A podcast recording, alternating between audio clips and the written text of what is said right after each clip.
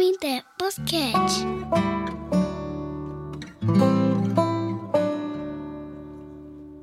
Olá, mariposos e mariposas. É, você ficou surpreso com essa. Ninguém esperava que eu começasse com uma palavra nova, né? Mariposos. Daqui a pouco eu escrevo, melhor, daqui a pouco eu explico para você. Seja bem-vindo ao Pamitê, podcast do Instituto Maria da Penha. Hoje, dia 18 de maio, é uma data muito importante para o Brasil e é por isso que você vai receber hoje este episódio, dia 18 de maio de 2020.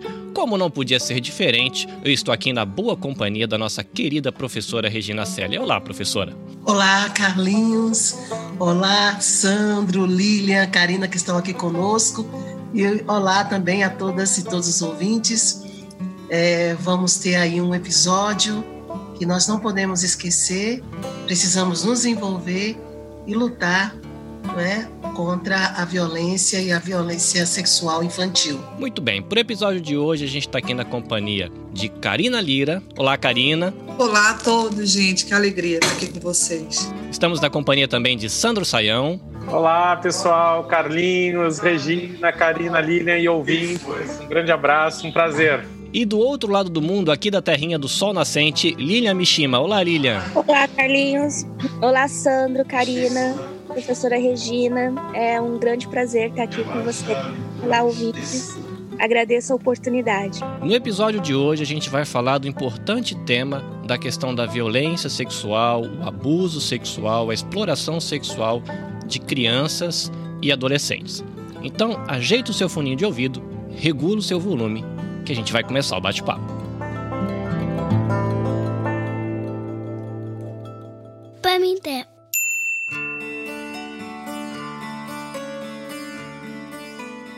Professora Regina, esse episódio é um episódio histórico por um motivo especial. Há dois anos atrás eu comecei um podcast chamado EBVNcast para servir a comunidade brasileira aqui do Japão e eu tive a oportunidade de receber Karina Lira no meu podcast, que me apresentou para a senhora, que me apresentou para o Saião, que depois eu cheguei a Lilian. Então estamos aqui no momento histórico porque é um universo de muitas histórias que se conectam. Mas a gente está trazendo, eu acho que junto com a gente para esse episódio do Pamit comitê, é, vários grupos que nos ouvem, que nos dão atenção e as pessoas não conhecem. Então eu vou pedir para cada um dos que estão aqui hoje para esse podcast se apresentar rapidamente, para os ouvintes saber com quem nós estamos batendo papo. Pedir para a senhora professora Regina começar, depois nós vamos para Karina Lira, depois vamos para Sandro Saião, Lilian e termina comigo. Ok, bom, meu nome é Regina Célia, eu sou cofundadora e vice-presidente do Instituto Maria da Penha, que fez 10 anos, e a sede do Instituto é em Fortaleza tem como presidente a própria Maria da Penha, que inspirou a Lei 11.340-06, que é a lei de enfrentamento à violência doméstica contra a mulher, aqui no Brasil, considerada a terceira melhor lei não é, do mundo sobre enfrentamento à violência. E temos a unidade aqui em Recife, onde eu resido, é, do Instituto Maria da Penha. Nessa unidade, nós temos a, como expertise a formação de voluntários na, na área de direitos humanos, especificamente na área de enfrentamento à a violência doméstica, familiar, não só contra a mulher, mas contra a criança, o adolescente, deficiente, idoso, o homem. E, e, dentro desse trabalho que a gente faz, é, nós também, também temos outras ações, que é de orientar uh, as mulheres vítimas de violência jurídica e psicologicamente, principalmente nesse tempo de isolamento social ou distanciamento social promovido pela, pela pandemia do Covid-19. Ok, eu sou a Karina, Karina Lira, sou enfermeira de formação e especialista no tema de proteção à infância. Bem, eu tenho dedicado os últimos 17 anos da minha vida uh, na gestão de programas sociais, né, é, na área de defesa de direitos humanos, especialmente na área de saúde e violência. E sou mestre em saúde pública pela Universidade Federal de Pernambuco, onde também me dediquei aos estudos no campo de saúde e violência. Atualmente, colaboro uh, como assessora da Cicred Pernambucred, onde eu atuo com a área do, de responsabilidade social da empresa. É isso aí. Antes de qualquer coisa, é uma alegria, embora o tema seja tão penoso, né? É uma alegria poder trazer esse tema dentro de um grupo de amigos, de pessoas que têm um, um horizonte tão iluminado, né? Tem uma como meta a tentativa de contribuir com uma sociedade mais digna e civilizada, né? É, então, eu sou professor da Universidade Federal de Pernambuco, do Departamento de Filosofia, eu sou filósofo e trabalho também no mestrado de Direitos Humanos da Universidade Federal de Pernambuco. Sou coordenador do grupo Virtus, que trabalha com defesa social, segurança pública e direitos humanos. É um grupo que a gente trabalha é, em conveniado com o Instituto Maria da Penha e temos a parceria da, da Polícia Civil, Polícia Militar, Tribunal de Justiça, Ministério Público aqui da, de, de, de Pernambuco. E a gente tem uma série de atividades voltadas, então, para, para não só uh, capacitar, instrumentalizar, mas também para realizar pesquisas e trabalhos voltados para essas áreas do conhecimento. Oi, eu sou a Lilia Mishima, moro no, no Japão há aproximadamente 23 anos. Sou fundadora do grupo SOS Mamães no Japão, presidente da NGO SMJ, que também leva o nome de SOS Mamães no Japão. Hoje é a maior rede de apoio às mães, né? Maior rede de apoio virtual às mães no, no Japão. Também atuamos na área né, contra a violência doméstica, é, oferecendo apoio, orientação. Também na, né, com o tema que vai ser abordado hoje, vítimas de abuso infantil, maus tratos infantil. Também tenho aqui no Japão é, um projeto, o projeto Tsuru, que é um projeto voltado para a saúde mental do, dos brasileiros. Hoje a gente conta com oito psicólogos brasileiros atendendo a comunidade brasileira. Sou formada em marketing comercial, né? Atuo na área de assistência social, acredito eu que por vocação. E estou aqui para compartilhar hoje com vocês um pouquinho da, da nossa experiência, né? Contar é, como, que, como que é toda essa problemática, esse universo da mulher, da mãe brasileira aqui no Japão. Muito bem, eu sou Carlinhos Vilaronga, nascido em Salvador, na Bahia, crescido no interior de São Paulo, na cidade de Rio Claro, e estou aqui no Japão com a minha família já fazem 16 anos. Eu sou casado com uma descendente de, de japoneses, e aqui no Japão, há cerca de dois anos, eu comecei a produzir podcast, onde eu tive a oportunidade de receber a Karina para um episódio, e que depois tive a oportunidade de conhecer, através da Karina, a professora Regine, nasceu este podcast, que é o PAMITê, e ela me apresentou para o professor Sandro, pelo qual nasceu o Virtus Podcast, que é um outro podcast. Então eu acabei fundando a nabecast.jp, que é um estúdio de produção de podcast que eu aqui do Japão estou servindo a comunidade brasileira tanto aqui no Japão como aí no Brasil, caso você esteja aí nos ouvindo. Bom, apresentações feitas, agora a gente entra num tema que é um tema delicado, muito triste, mas também muito importante que é a questão da violência sexual contra o adolescente, contra a criança, entender como ela acontece. Mas a primeira curiosidade aqui é por que discutir esse tema no dia 18 de maio e não no dia, sei lá, 4 de abril ou qualquer outra data? Olha, Carlinhos, é, essa data ela foi escolhida em razão de um crime que aconteceu em 1973, em 18 de maio de 1973, era é, assassinada não é? a menina chamada Araceli Crespo. Ela era uma menina apenas de oito anos de idade e ela foi é, violada e violentamente assassinada neste dia.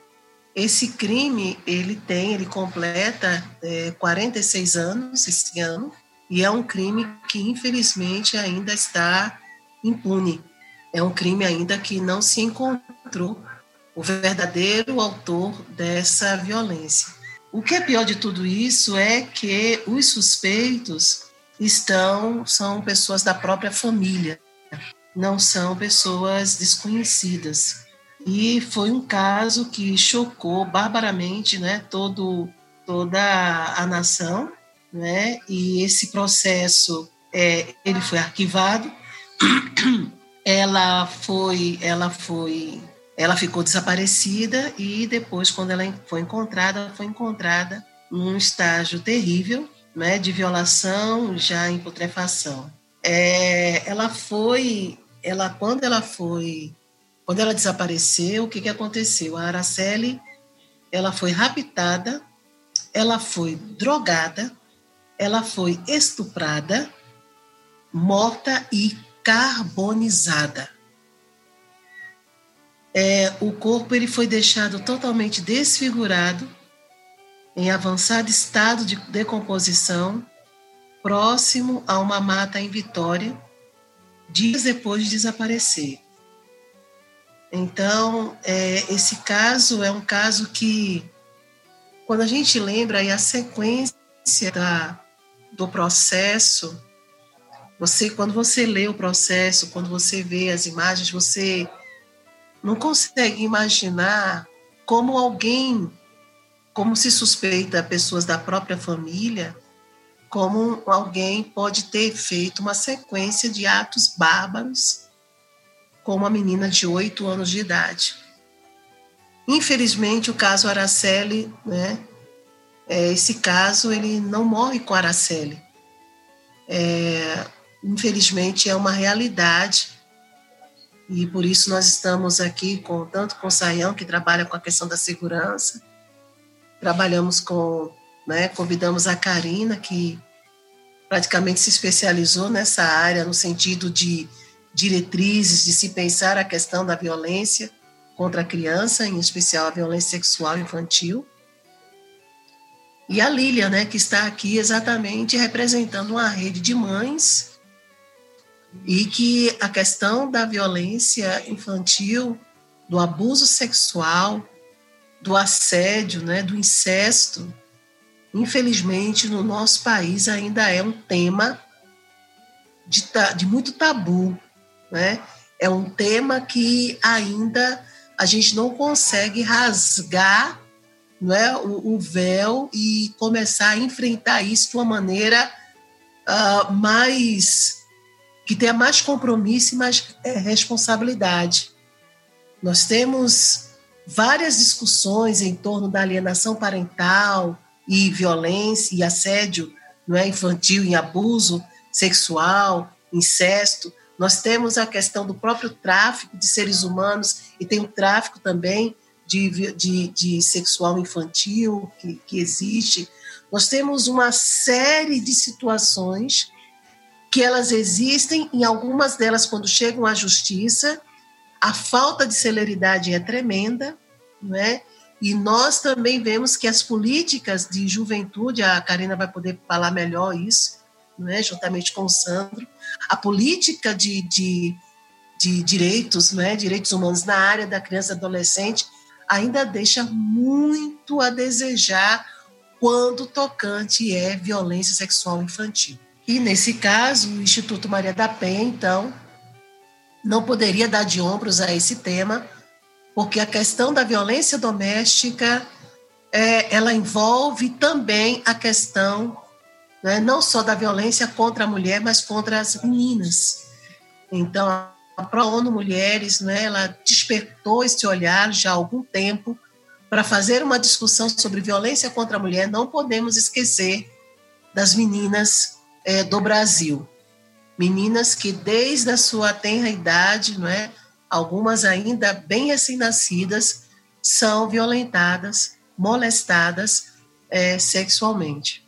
Resgatando agora que a gente entende o porquê do 18 de maio, como é que a gente poderia explicar o que é violência sexual e como ela acontece? Então, Carlinhos, é, esse é um conceito que todo cidadão precisa entender porque às vezes é um tema confuso para a população. Mas a gente pode dizer de uma maneira simples que a violência sexual é toda forma de relação ou jogo sexual que acontece entre adultos e crianças, ou entre adultos e adolescentes, cujo objetivo aqui é a satisfação, a gratificação deste adulto ou destes adultos envolvidos. E aí uma questão que é importante chamar a atenção é que às vezes a população entende que a violência sexual acontece quando ocorre a penetração. Né? Mas, na verdade, existem muitas formas de manifestar essa violência sexual, que envolve o contato físico ou não. Então, essa é uma informação importante para a gente discutir. Então, por exemplo, quando os adultos eles eh, apresentam conteúdo pornográfico para crianças e adolescentes, ele está cometendo a violência sexual. Né? Quando, numa chamada telefônica, ele tenta estimular é, uma criança, uma adolescente, é, ele está cometendo um abuso sexual. Então, existem muitas formas é, como ela acontece, e daí a importância da gente entender bem o conceito. Enquanto a gente está no Brasil, a gente tem uma visão do, do povo japonês, de um povo bem dedicado aos estudos, aos seus empreendimentos. E às vezes vem essa pergunta, né? As pessoas perguntam pra gente que mora aqui no Japão: e no Japão acontece esse tipo de coisa também? E aí, acontece esse tipo de coisa, a questão da violência sexual, da violência infantil ou mesmo contra as mulheres aqui no Japão? Acontece, acontece muito, né? Não só na entre os japoneses, mas também na comunidade estrangeira, né? É, eu que trabalho com, com o público brasileiro, a gente recebe muitas denúncias, muita procura de ajuda de, de pais que, que tiveram os filhos, né? Que os filhos sofreram algum tipo de, de abuso, muitas vezes abuso sexual. E, e não só isso, né? Mas o Japão em si, ele tem uma cultura é, que muitas vezes ele acaba incentivando a pedofilia, né? Não, não, sei se muitos têm conhecimento disso, mas é muito comum você ver nas lojas de, de conveniências, que tem várias espalhadas pelo Japão, ali na, nas vitrines, até você chega a ver do lado de fora revistas pornográficas e, e, e na maioria das vezes são não são crianças, né, mas são, são mulheres que de uma forma infantil estão vestidas de, de uniforme escolar então isso muito incentiva, né, é, a pedofilia e o abuso para com a, as estudantes aqui no Japão. Eu inclusive eu moro no primeiro andar, né? É, existe muito essa coisa que criada, né, em volta da, da, das estudantes, principalmente das colegiais. Mas por morar no primeiro andar, uma vez eu coloquei o uniforme de escola da, da minha filha para secar e ele foi roubado. Isso é uma prática muito comum aqui no Japão. Né? É, você ter suas, suas roupas, suas roupas íntimas é, furtadas da, da varanda da, da sua casa. É, é, um quadro assim muito triste. Infelizmente, nós temos também muitas crianças brasileiras que, que sofrem abuso. E um do, dos fatores que eu acho que colabora para isso é a carga horária que os brasileiros enfrentam a carga horária de trabalho aqui no Japão. Então, as crianças elas passam muito tempo, às vezes, é, sozinhas ou com, com um agressor, né? Alguns anos atrás, acho que mais ou menos uns quatro anos, é, a gente recebeu um caso que, inclusive, foi através dele que, que a gente criou uns, um, um projeto, né? É uma, levantou uma bandeira aí contra a, o abuso infantil que eu acho que, que relata bem um, um, umas, algumas situações aqui no Japão, que, como eu falei, né, o caso das crianças ficarem muito tempo sozinhas. É, foi uma menina de sete anos, ela, ela era abusada todos os dias pelo padrasto, todos os dias, né? E quem, quem descobriu isso foi o irmão, porque a mãe ela trabalhava, né, hum, praticamente aí 10 horas por dia. Então saía às 7, 8 horas da manhã, chegava às 6, 7 horas apenas da tarde em casa. E, e a menina, ela ia para a escola, né? E o padrasto, ele trabalhava à noite, só que aí ele levantava no, no horário que ela estava para sair e, e ficava com a menina em casa e abusava dessa menina. Essa menina ela deixou muitos desenhos, né, que inclusive a gente recebeu. É, e os desenhos é, é, bem triste, né, que mostrava ali ela, ela sendo abusada, ela com, com o padrasto. Isso nos chamou muito a atenção, né? Por que, que ninguém, ninguém, ninguém reparou? Será que ninguém abriu o caderno daquela menina? Ninguém nunca passou pela mesa de estudo dela para né, ver aquele pedido de socorro? A menina é, fazia né, xixi, na, xixi na cama, xixi na calça. O que, que aconteceu? Isso não é só um caso, isso foram, assim, um dos, né? Foi a partir daí que que a gente começou a, a trabalhar em cima disso. Então, um do, do, que a gente, né, que a gente vê um dos motivos muito que as crianças ficam muito vulneráveis por isso. Elas ficam às vezes muito tempo na companhia do agressor. Isso quando não é os pais, a gente já recebeu casos assim do, do próprio pai, né, ser, ser o, o abusador, Mas é, é, é, essa questão de, de ficarem muito tempo sozinhos, infelizmente, acaba deixando eles numa situação mais vulnerável.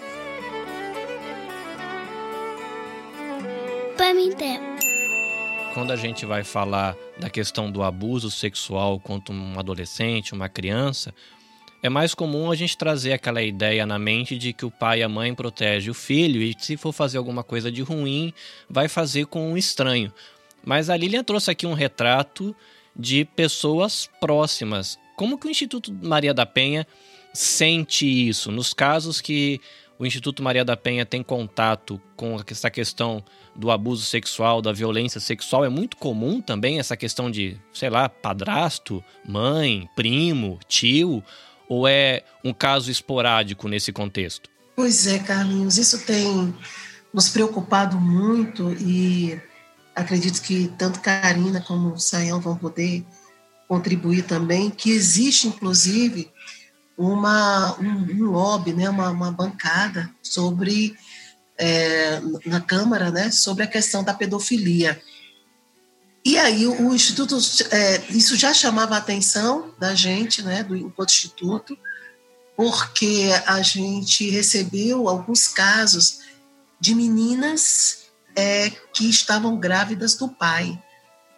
E isso acontecendo principalmente no interior do estado, não só de Pernambuco, mas também no interior do estado do Ceará, né? Porque a gente sempre compara um pouco, a gente tem toda a, a, a, a dimensão né, nacional, mas a gente compara muito essa questão é, por conta do, do estado, Ceará é o estado onde Maria da Penha reside. E aí nós temos um caso aqui no, no, em Pernambuco, que Karina e Sayão podem me lembrar, que foi um caso de uma menina que foi violentada aos 11 anos de idade, 10 para 11 anos, ficou grávida, e a história era de, de é, interromper a gravidez daquela menina. Porque a menina era muito miúda, a menina era, sabe, uma, era uma criança mesmo, era uma criança.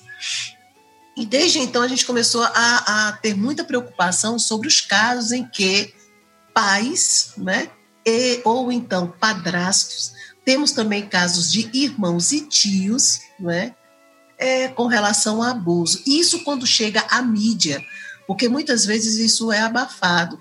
E, principalmente, eu vou dizer assim um pouco com relação ao Nordeste, dá-se uma ideia de uma certa naturalidade. Nós temos, por exemplo, o caso de um, de um local aqui do sertão de Pernambuco, é que esse é, que existe um índice altíssimo de é, envolvimentos né, de, de, parentes, né, de, de, de, casamentos, uniões entre primos, entre irmãos, não é?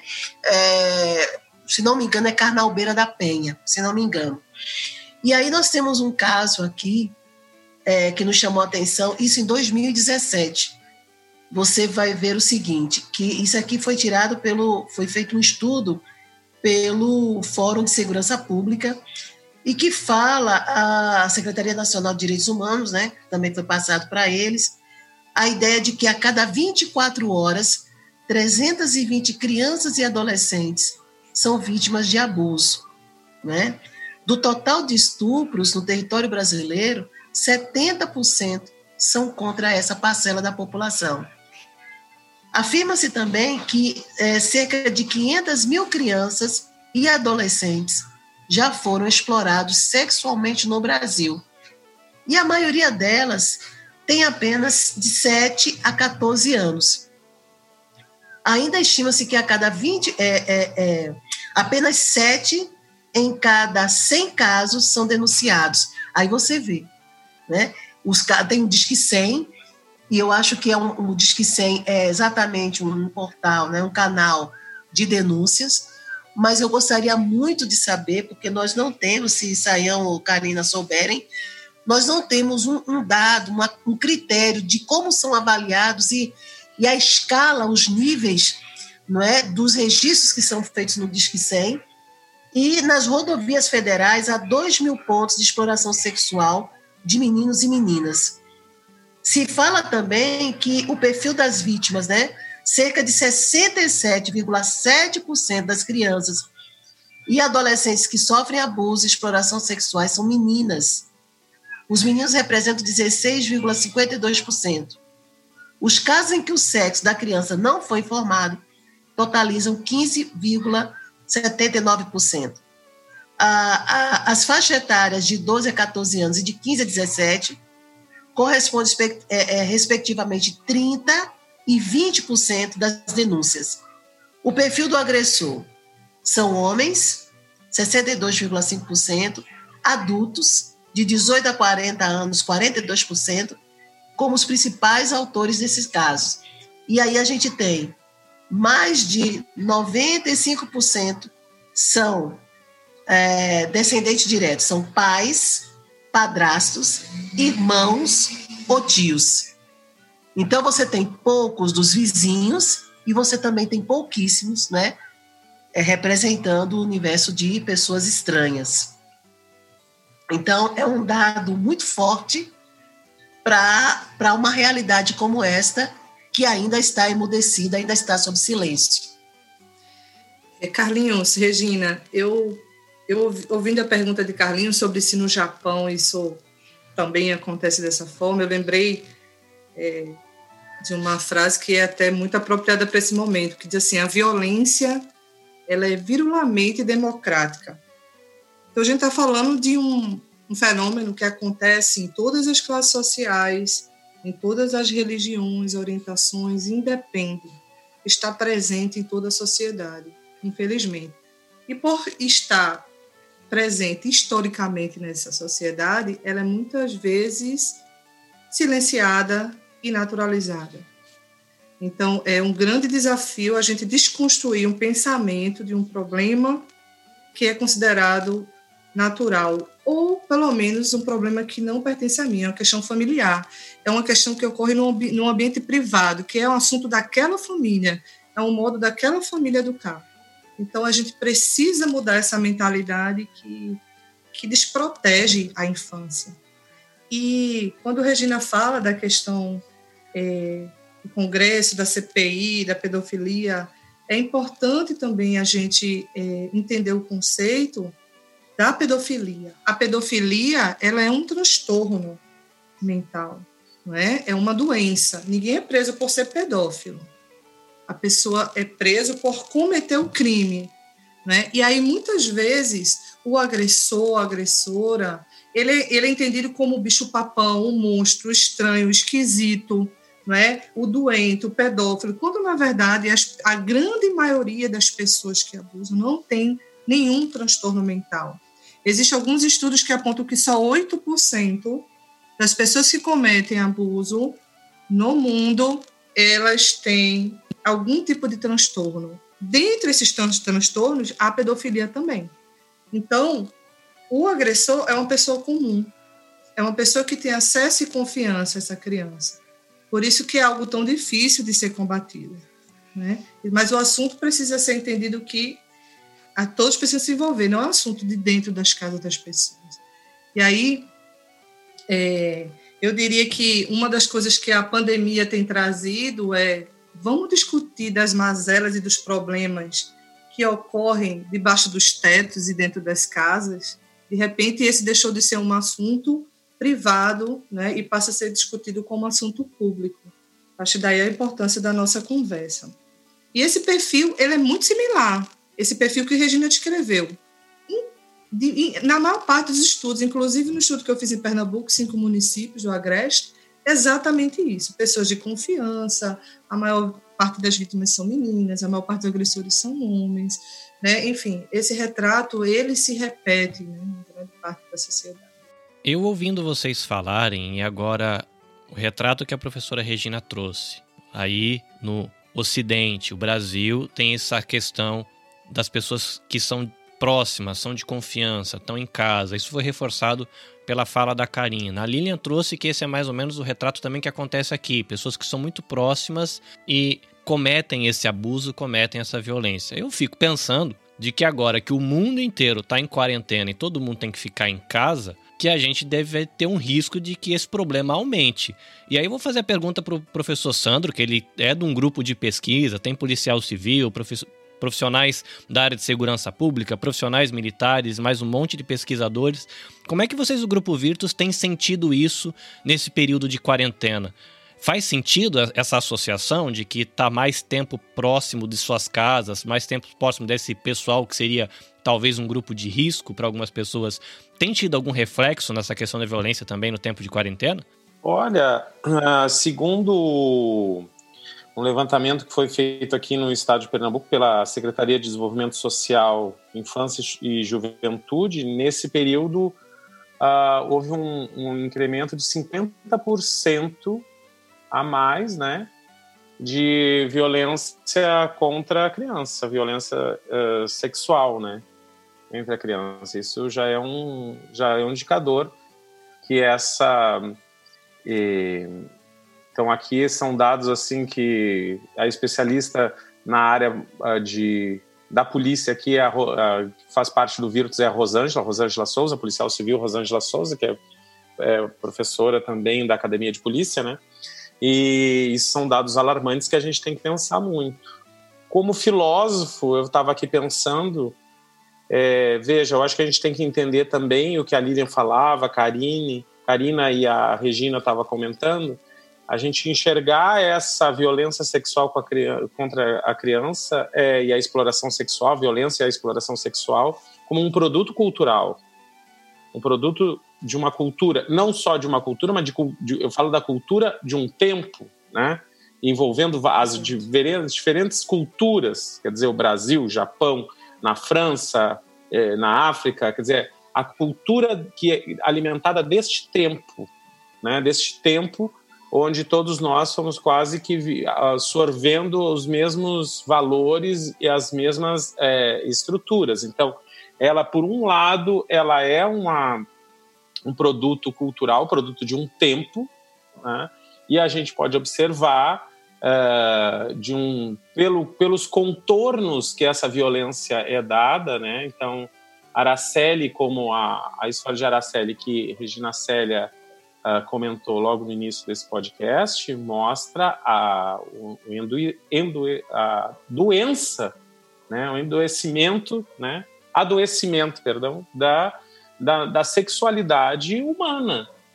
Né? Então, a perversidade e a, a, como essa sexualidade está uh, doente, né? pelos contornos bárbaros que se reflete na violência contra as crianças. Então, a gente tem dados, por exemplo, que chegam até o Virtus, onde, pelos pesquisadores que estão envolvidos com essa temática de bebês, né? Então, a gente também teve um podcast que a gente gravou há pouco, o professor uh, McDouglas, né?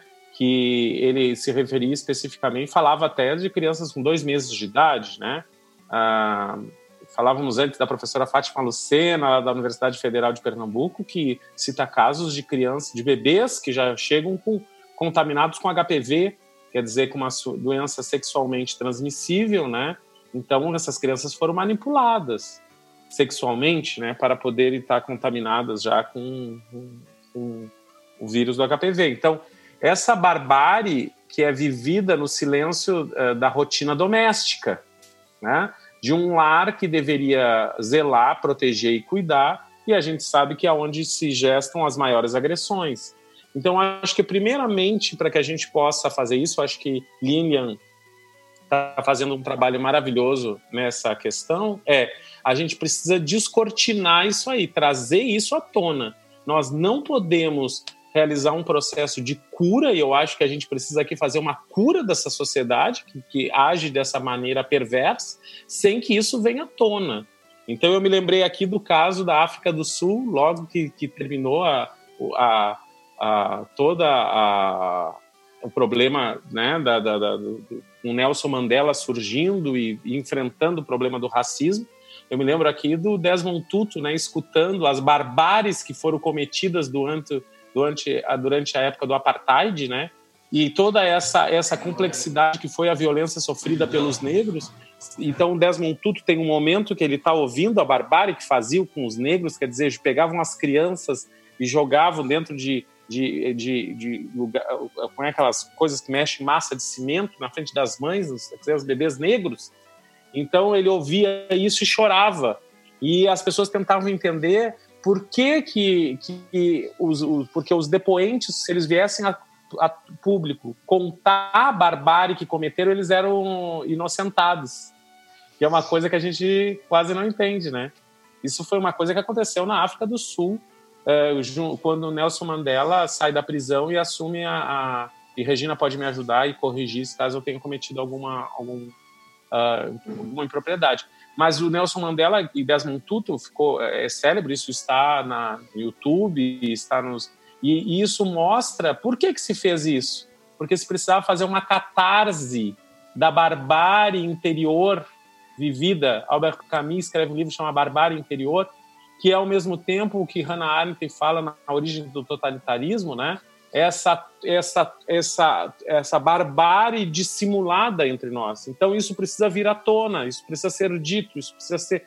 A gente precisa chorar disso, né? Enquanto a gente escamotear isso para baixo do silêncio, pra, com a cortina do silêncio, jamais a gente vai poder culturalmente despotencializar aquilo que Lilian estava falando, quer dizer, uma cultura que não tem aqueles desenhozinhos, como é o nome, é uh, aqueles livretinhos de, de, mangá, que, que também tem esses mangás também eróticos, né, onde, é, onde se tem a exploração, a exploração da imagem infantil, a, a gente tem uma indústria que se alimenta dessa cultura infantil sendo explorada. Então, enquanto a gente não que isso acontecia, por exemplo, no turismo sexual no Brasil, né? Quando a gente chegava no aeroporto, tinha lá as bundas das mulheres, né? Nos cartazes, né? E dizendo, venha fazer turismo no Brasil. E se mostrava a, a, o corpo da mulher, quer dizer, se mostrava o corpo da mulher, porque venha fazer turismo sexual no Brasil. Né? A mesma coisa que a gente tem uma cerveja que é a devassa. Por que não tem o devasso? porque a gente tem a mulher como um objeto de consumo, uma mulher. Então, isso são elementos de uma cultura que depois a gente observa essa barbárie e diz: meu Deus, como é que isso aconteceu? Aconteceu porque a gente vem sendo bombardeado e alimentado por diferentes elementos que nos levam até isso. Isso dentro de uma perspectiva de uma leitura cultural, mas não podemos esquecer também que os bastidores da sexualidade eles nos levam a perceber porque essa alma sente prazer com essa discrepância de poder, porque há uma dissimetria entre um adulto e uma criança, uma dissimetria de uma série de questões. E isso é prazeroso para algumas pessoas. Isso aponta uma subjetividade com contornos singulares que precisam ser observados. Então, isso não só pela psicologia, mas também pela filosofia a gente pode chegar a esses bastidores da alma e aí a gente tem todas as vertentes da sexualidade descritas por Michel Foucault e por outros elementos. Mas o que eu gostaria de dizer, e para não me alongar muito, mas é, é que nós temos essas, essa multifacetado de um problema, né? Que à primeira vista me parece um, uma dimensão mais é, de enfrentamento é a despotencialização desses diferentes elementos sociais e culturais que potencializam a exploração sexual e a, e a própria. Aqui no Brasil a gente tem as músicas que falam das novinhas, né? As novinhas e todo esse essa cultura que agora não só agora, mas agora se escrachou ainda mais e fala nas novinhas que vão ser exploradas, então é, que devem ser quase como um objeto sexual e sempre como um objeto sexual, né? Então, isso deveria ser discutido já despotencializado pelos próprios governos, pelas próprias instituições. E dentro de uma outra perspectiva, a gente poderia fazer agora dentro de uma dimensão da, de acessar essa alma que se alimenta e sente prazer dentro de uma dimensão de, de não simétrica, né? Com, com uma criança. Aí a gente entra com todo o trabalho da psicologia e da própria filosofia. O que Sayão colocou que é extremamente pertinente a gente ter esse, esse trabalho de base, de orientação, de, de reflexão, de chamar os especialistas. Eu acho que os especialistas, hoje, mais do que nunca, eles devem estar mais presentes nessa discussão, em razão desse volume de casos que nós temos. Nós precisamos discutir mais o assunto. E eu quero acrescentar que nós precisamos discutir isso no, na perspectiva de uma política pública. Como a política pública tem enfrentado os casos não é, de violência sexual infantil. No nosso país, não sei se vocês concordam, Saião e Karina, ainda é algo muito incipiente, muito frágil, ainda é muito superficial. Existe realmente ainda um tabu na prática desse enfrentamento, justamente pelo que nós estamos, pela, pelo que está na, na fala de Saião, a Lilian também nos trouxe, e a Karina também, o envolvimento desta figura familiar, não é? Dessa, desse sistema familiar que é um dos maiores autores não é? É, e, e promotores desse tipo de violência.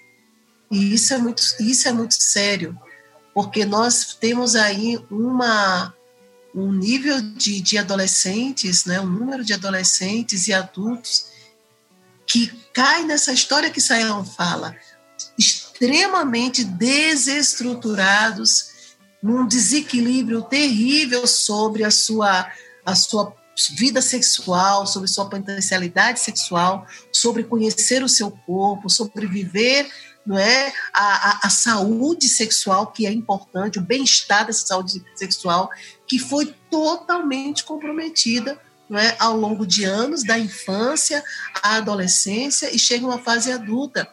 E muitas vezes constrói uma outra família também com muitos problemas, né? Problemas terríveis e que vai desembocar, logicamente, na questão da violência doméstica.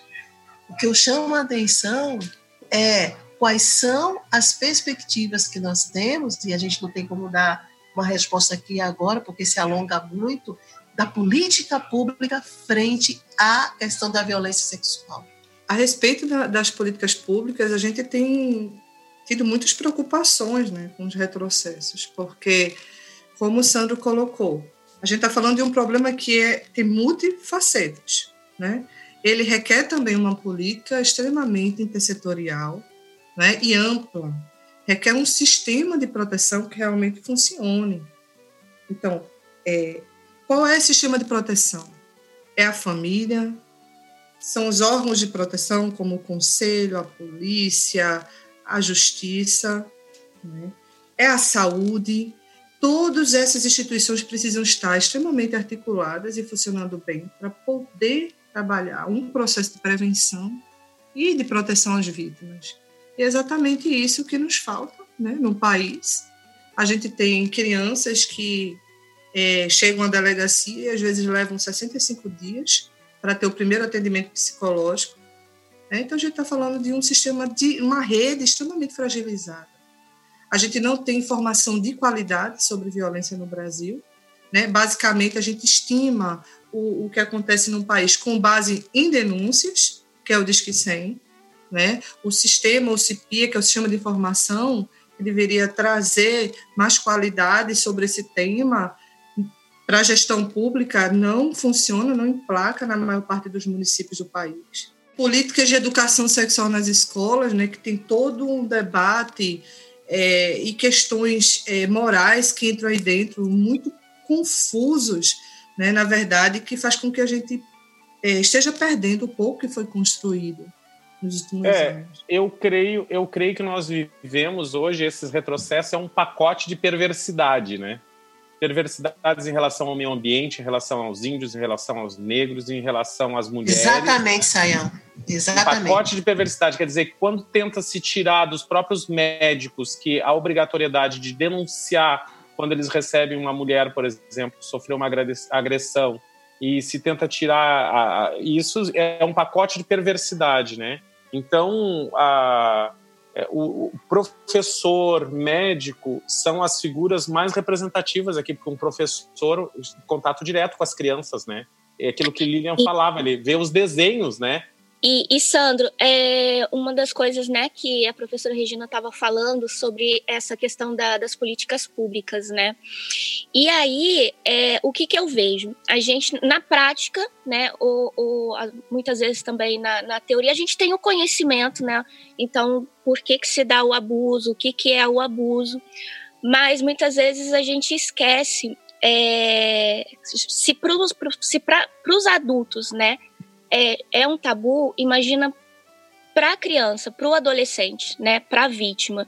E aí, chegando nessa conclusão, o, o, o, ano retrasado, mais ou menos por, por, um período aí de um ano, a gente percorreu aqui o Japão nas comunidades brasileiras com um workshop que eu acho que foi muito importante e acho que isso é um dos trabalhos mais importantes se fazer com, com as crianças, que é o que, que é o abuso, né? Então, assim, as crianças elas precisam saber o, o, o que, que é abuso, Então, quando você chega, assim, a primeira coisa quando a gente aborda é você sabe o que, que, é, o que, que é um abuso, você sabe diferenciar é, um, um, um abraço, né? Um, um, um, beijo, um, um, um, ato de carinho, um gesto de carinho, muitos deles não sabem diferenciar isso. E isso também prejudica é, o fato assim da criança não denunciar, porque ela não sabe o que está acontecendo com ela, ela não sabe que aqui que ela está sendo vítima de um, de um abuso, né? Então eu acho que é, é urgente que, que se comece essa educação sexual desde do, do, do, do, dos primeiros anos escolares ali, né? Porque muitas, o ideal seria que começasse em casa, mas uma vez que a gente vê que a, a maior parte dos abusos acontece em casa, não dá para contar que isso vai ser feito de forma adequada, né? E aí, Lilian, entra aquilo que eu estava falando sobre essa, essa questão da dificuldade que nós temos de acessar essa temática da sexualidade. Eu tenho visto isso muito com o trabalho com os policiais por quê?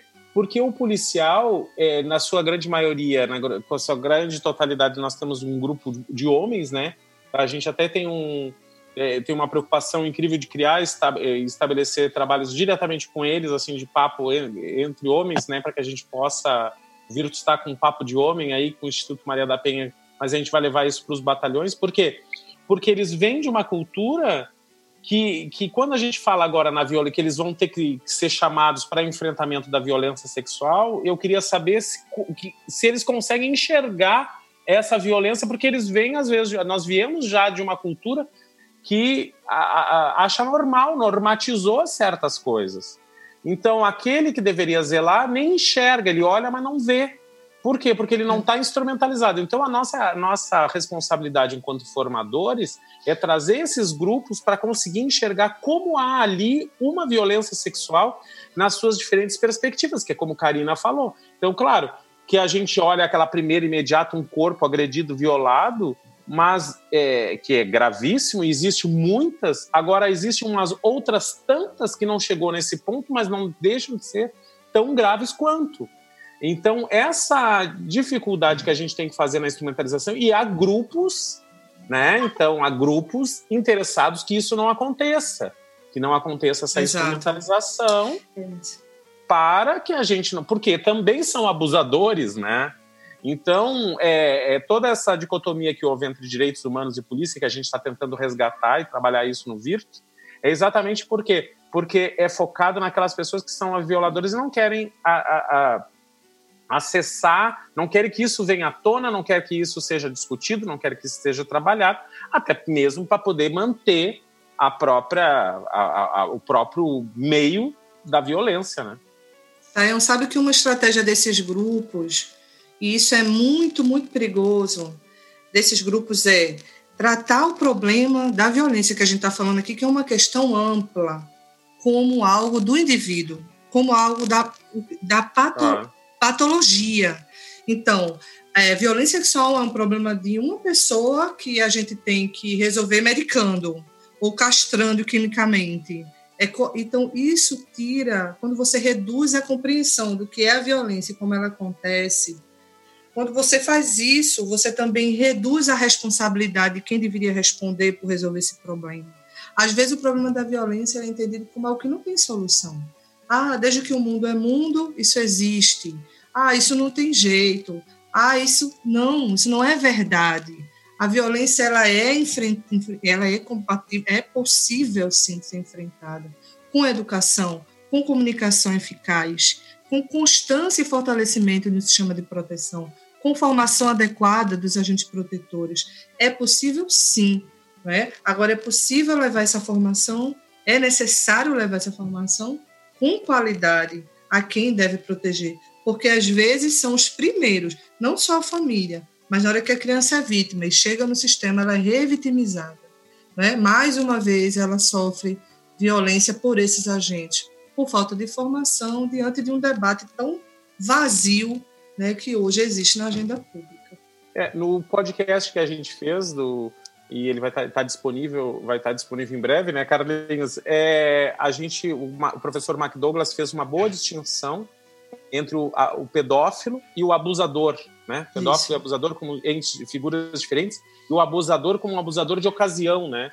E que por ocasião da, da, da até do confinamento como a gente está vivendo aqui, e isso uh, ele destacou a gravidade de ambas situações, mas a característica singular de ambas e como elas devem ter um tratamento singular também. São é, estratégias diferentes, com certeza. Por exemplo, diferentes. Isso no Brasil a gente não tem políticas de tratamento para os agressores, porque ela é extremamente eficaz, porque na medida que você trata e acompanha e monitora quem comete esse tipo de violência, ele vai reduzir a, a repetição e a recidência. Então, é necessário e a gente também não tem. Então, mais um retrato da fragilidade das nossas políticas. Pamité Podcast. E ouvindo vocês, eu fico pensando que essa é uma discussão, essa questão da sexualidade, né? É, é uma questão muito ampla e multidisciplinar também. Porque se você pensar nessa questão da objetificação da mulher, e aí você tem, por exemplo, a discussão: não, isso é coisa de polícia, ou isso é coisa de discutir na política, ou isso é coisa de ONG, ou isso é coisa de direitos humanos. Mas espera aí, você tem, por exemplo, todo o grande público, ou melhor, todo o grupo de artistas.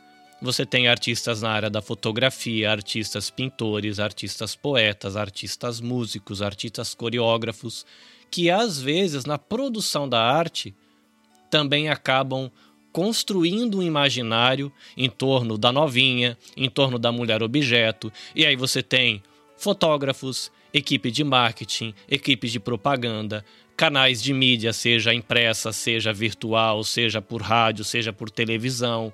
Aí você percebe como é um negócio que tem que ser discutido pela sociedade, né? Porque às vezes a gente pode falar assim, não, mas é um abuso infantil, é um horror.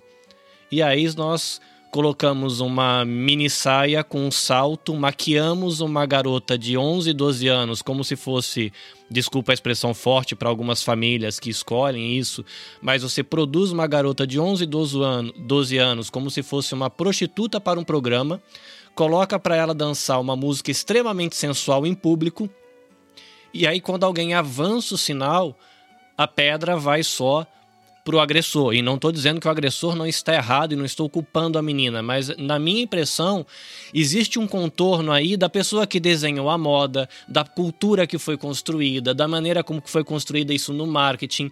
Não é um negócio tão simples, né? Se a gente pensar, é como se fossem algumas trincas e algumas sujeiras dentro de uma bola de vidro, né? Não é só passar um paninho por fora e dizer que está brilhando. Tem bolinhas de ar dentro dessa bola de vidro que precisam ser olhadas com mais cuidado, mais de perto, e você percebe que cada cidadão, eu como pai, eu tenho responsabilidade nisso. Como é que eu vou educar meus dois filhos homens? Que tipo de site eu vou acessar? Que tipo de seriado eu vou consumir? Porque se aquele seriado explora a nudez feminina e eu consumo aquilo, aquilo é um produto que vende, vai ser produzido mais coisa parecida. Então é, é um negócio muito, muito amplo isso, né? E Carlinhos, nós tivemos há poucos meses atrás um programa de televisão aqui no Brasil, né? Apresentador conhecidíssimo, que fez um desfile de de crianças, de meninas de maiô, com roupas uh, de praia, né? É, quer dizer que já seria um absurdo fazer essa, um desfile de Miss com as crianças é, com a exposição do corpo e depois ele se para na frente de, um, de uma menina e pergunta dinheiro ou sexo, uma coisa assim. Ele perguntou isso está é. nos canais do YouTube. Não, não foi, Karina? É. Acho que foi isso que ele perguntou. Foi, né? eu vi, foi, sim. Eu foi. Isso. Isso, eu isso tá, não estou inventando, ele está tá disposto. E, e, e, os, e, quando os grupos de direitos humanos? Porque. É, e as pessoas riem disso. Acho isso normal, é. acho isso. Uh, então, isso é um escândalo dentro de uma sociedade que ela não consegue mais. E aí, eu só para passar a bola para vocês, que a gente tudo é falante aqui, né? E, mas é uma coisa que eu acho que é interessante é se isso esteve desde, desde sempre dentro da humanidade, eu, eu não consigo ter bases sólidas para dizer isso. Por exemplo, a gente tem culturas como a tibetana, por exemplo, que ela consegue, dentro de uma estrutura social, des, des, despotencializar a violência e cultivar a paz, né? pacificando as suas relações. Então, quando uma, uma cultura ela, ela, ela despotencializa, então, essa dimensão, até porque a gente pode ter, desde os gregos, por exemplo, uma, uma apreciação da, da, da, beleza da juventude, né? Ou, ou, depois descobrir que a beleza está nas suas diferentes formas, das diferentes idades, mas isso não significa ter uma atração sexual. É bonito, a gente pode ver uma, uma moça belíssima, né? Com, mas isso não significa ter uma atração. A atração já é outros elementos que estão implícitos. A gente poderia aprofundar depois isso em outros elementos. Mas eu acho que eu gostaria de colocar como essa sociedade está com um problema sério quando ela ri de um programa de TV que está na casa das pessoas, que vulgariza, a, o, vulgariza e sensualiza o corpo da, da menina, né? E faz uma pergunta dessa natureza. Então, quando uma sociedade não consegue enxergar nisso o problema, a gente está ainda numa fase bem inicial. Quando o Carlinhos coloca, é, narra né, essa história da erotização precoce, né, é, da criança, adolescente. Isso de fato é um problema, mas isso me lembra também um assunto que é muito importante, que é sobre o consentimento. Não existe consentimento de crianças e adolescentes para o sexo. Por que eu estou dizendo isso? Porque quando a gente pesquisa a causa pela qual as pessoas não denunciam uma violência, as pessoas no seu no seu imaginário dizem assim: "Ah, tá vendo como ela se veste? Ela quis. Tá vendo como ela se porta? Tá vendo como isso? Tá vendo como aquilo? Então, Sim. na cabeça da população, muitas vezes há uma compreensão de que ela consentiu. E o que a lei diz é que não existe consentimento para sexo com crianças e adolescentes por uma razão simples. Criança e adolescente são pessoas em desenvolvimento. Por, por estar em desenvolvimento, situação peculiar, elas não têm maturação emocional, psicológica e até física de consentir o sexo. Então, por mais que um adolescente, por mais que uma criança diga sim, esse sim não é válido diante da lei, nem é válido, enfim, em circunstância nenhuma. Então, é importante também, ao comunicarmos, trazermos a responsabilidade para o adulto, porque ele sim é o total responsável né, pelaquela agressão. Então, esse acho que é um ponto importante, porque essa tem sido uma causa de omissão. E aí, voltando também né, a, a fala ali do Carlinhos, é, quando ele aborda a questão da, da prostituta, né? Mas até mesmo a prostituta, não é porque ela tá vestida, hum. como ela tá da forma que ela quer, que ela não tem o direito de conceder, né? Que, então, ela também tem direito ao sim, ao não, né? Então, assim, é, não, não, não tem nada a ver o, a, a roupa, né? No, no caso da, da, das, das, prostitutas também. Então, assim, to, todo ser humano, né? Tanto a mulher quanto o homem, todos eles têm o direito do sim e o não. A propósito, como é que um agressor sexual seleciona crianças? Não é pela roupa, gente. Ele seleciona o perfil da criança, são as crianças mais, com baixa autoestima, crianças sem supervisão, crianças que emocionalmente precisam de afeto. É tanto que o processo de aliciamento leva às vezes dois anos. Ele dá presente, ele diz que a criança é linda, importante, que ela sabe cantar bem, que ela sabe, enfim, ele valoriza os talentos dessa criança, ele ganha o amor e a confiança dessa criança até chegar ao ponto que ele precisa chegar. Então, é, isso também é imaginário de que ele vai escolher pela roupa. Não, é por isso que a criança que ela é, tem mais afeto, que ela é mais protegida e supervisionada, é uma criança menos suscetível à violência sexual. É, deixa eu só fazer uma ampliação do meu comentário, porque senão o pessoal do não é não né, vai ficar muito bravo comigo. Porque a minha intenção não era a questão de colocar a criança como aquela que instiga o abuso, mas trazer à tona a reflexão de que, ainda que uma criança intencionalmente queira se mostrar desejável, justamente por isso que disse Karina, de que o não da criança, o sim da criança não é válido, porque ela é criança, mas se essa criança tem esse imaginário ou de que ela tem que ser desejável, ou mesmo esse adulto que deseja criança carente, de que isso é interessante, me parece um problema estrutural na sociedade e não apenas você acusar um único indivíduo. Aquele indivíduo ele tem que ser responsabilizado pela lei, é, moralmente, É, mas o meu ponto que eu quis trazer, e talvez a escolha seja infeliz porque dá interpretação para achar de que não, tá vendo? É um dos homens que estão culpando a mulher. E não era esse o ponto.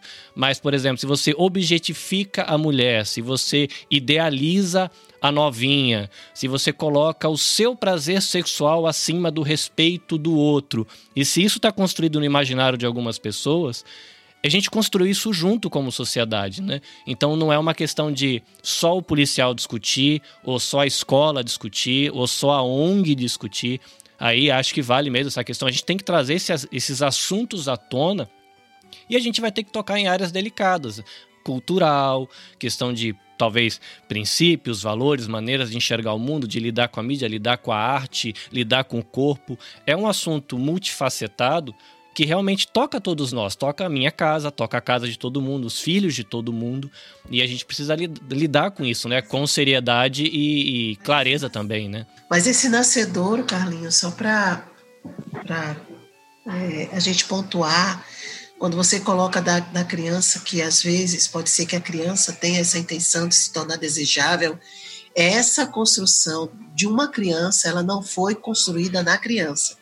Essa construção, esse, essa ideia, ela foi plantada por um membro da família, por alguém próximo, tá?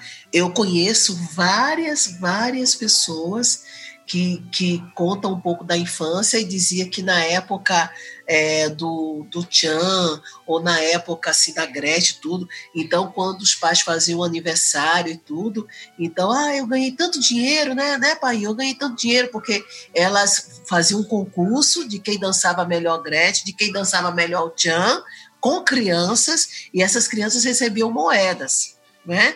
Aparentemente, esse pessoal hoje está de bem com a vida na sua relação com a família, sexual, mas isso, bom, eu quero só dizer que muitas vezes há esse estímulo, e esse estímulo é vindo por um adulto. Ninguém vai me convencer que uma criança de 5 anos, de 6 anos, de 7 anos, 8 anos, que é, que é assediada, não é?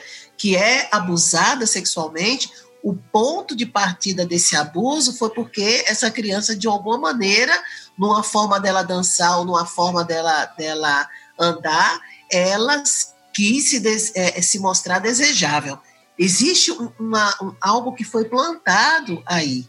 Agora, foi plantado e, ao ser plantado, aquilo ali foi estimulado.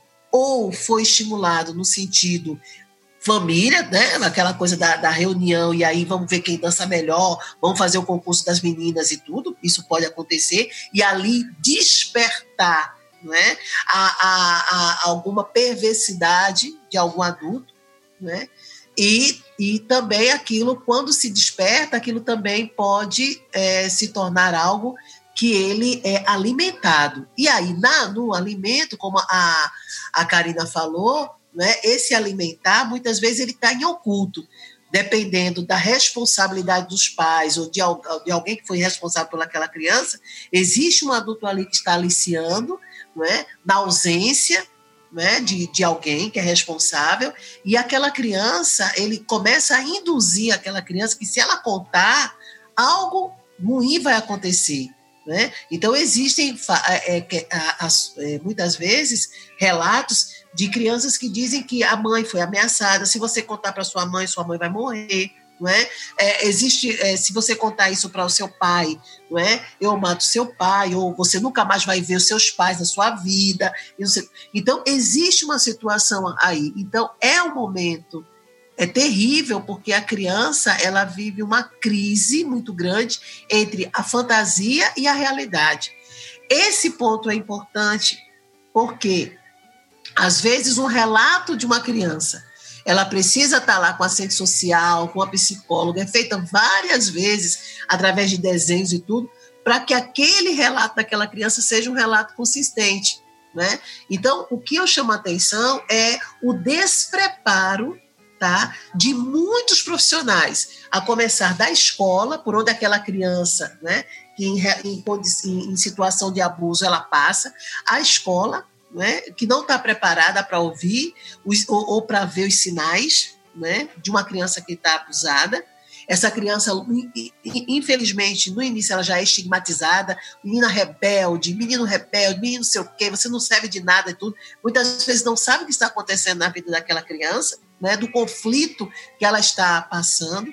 Ah, os profissionais na área de, de, de segurança pública, os agentes também não estão preparados algumas das vezes para poder fazer uma sondagem, uma abordagem não é? segura, confiável e que possa levar em consideração a vida daquela criança. Temos uma série de situações aí, por exemplo, o Estatuto da Criança e Adolescente que não, tá, não foi revisado, o Estatuto da Criança que a gente não tem como grande respaldo inibidor não é, da questão do abuso sexual, né, dessa, dessa violência. E assim, é, eu volto a uma pauta é um tabu porque eu tenho certeza que boa parte dos especialistas e boa parte dos agentes públicos, boa parte da, da, das governanças, da liderança, sabem que o abuso sexual infantil parte de dentro do ambiente familiar. E esse confronto, ele é extremamente desgastante, é, uma, é, é para encarar de uma forma assim, com muita, muita racionalidade, com muito critério. E olha que eu não estou falando das igrejas, né, de casos de crianças que são abusadas é, por padres. A gente viu um grande escândalo aí da, da, da, da Igreja Católica, né, da, do, dos horrores né, do, que, acontece, que aconteceram lá no papado. Né? Nós temos aí a questão do, do dos grupos de evangélicos também, que tem casos terríveis, entre os ritos africanos também, que envolve né, questões, bom, é um assunto extremamente complexo e que a gente ainda chegamos ao século XXI e a gente ainda está com medo desse grande bicho-papão chamado violência sexual infantil. Os bastidores da alma são tão interessantes, porque são tão complexos da gente poder apontar é, e determinar exatamente um fator, um elemento, né? Mas eu acho que a Regina Célia pontua muito bem e, e, o, que, o que me chama atenção é o fato de que o adulto, isso a gente trabalha muito com os professores, né, na formação dos professores, por exemplo, uma coisa que não seja especificamente voltada à questão da sexualidade, mas, por exemplo, um adulto, ele enxerga a ação da criança, por exemplo, tem, tem pessoas que dizem assim, ah, essa criança ela está debochando de mim, ela está me provocando. Ele enxerga na atitude da criança como se essa atitude for feita por um adulto. Quer dizer, um adulto falar aquilo talvez seja um deboche, mas uma criança ele interpreta e sente, o adulto interpreta e sente o que a criança faz dentro de um outro esquema, porque e, e, e, me parece que algumas pessoas confundem isso. Isso dentro de uma perspectiva leve. Agora, imagina dentro de uma perspectiva é, sexual. Até gostaria de deixar o convite. Eu escrevi há um tempo atrás, eu respondi a uma entrevista de uma revista, uma revista de São Paulo, que se chama Revista Dois Pontos, e ela tinha um era uma revista de formação de professores e eu escrevi um texto eu respondi uma entrevista depois uma ela está na íntegra que chama fruto proibido que é quando eles perguntavam é, exatamente sobre a questão dessa da atração sexual entre professor e aluno. Então aí tá lá assim a gente destrinchou melhor essa questão. Mas eu eu eu eu, eu fiquei aqui me perguntando fico me perguntando e a gente vai dedicar melhor isso a sexualidade ela está muito. Quando a, a, subjetividade está doentia, não doentia, ela precisando de um remédio que vai tomar numa boleta, assim, né? Um psicotrópico especificamente. Mas quando uma subjetividade ela está adoentada, a sexualidade também está adoentada. Uma subjetividade que está contornada pela dor, a subjetividade, a, a sexualidade também estará contornada pela dor. Então, talvez esses bastidores da alma precisam ser alinhados, porque veja, há pessoas que sentem prazer na dor, né? Então, por exemplo, eu estive na Alemanha e, e, fiquei apavorado que tem casos de pessoas que morrem sufocadas porque no ato sexual elas se estrangulam, né? Porque elas, elas só sentem prazer se faltar o ar. Então, é que sexualidade é essa que no ato de prazer é um ato misturado com a dor, um ato misturado com a sensação de morte. Então, veja, dentro do contexto da sexualidade, que já transporta, já não é mais nem a sexualidade, mas é como o ato de prazer ou o ato do desejo sexual em relação a essa dissimetria que eu estava colocando, que é uma criança que tem um outro lugar de, de, de, de não simétrico com o adulto, né? tanto de poder, de, de, de, de todos os sentidos, de todos os contornos, como alguém e sente prazer. E por quê? Porque o desejo é uma coisa, ele, é muito misteriosa da onde nasce o prazer. Né? A gente não consegue, mas ele, a gente consegue saber né, que esse desejo ele está alinhado com alguma, alguma, algum, com vários outros elementos.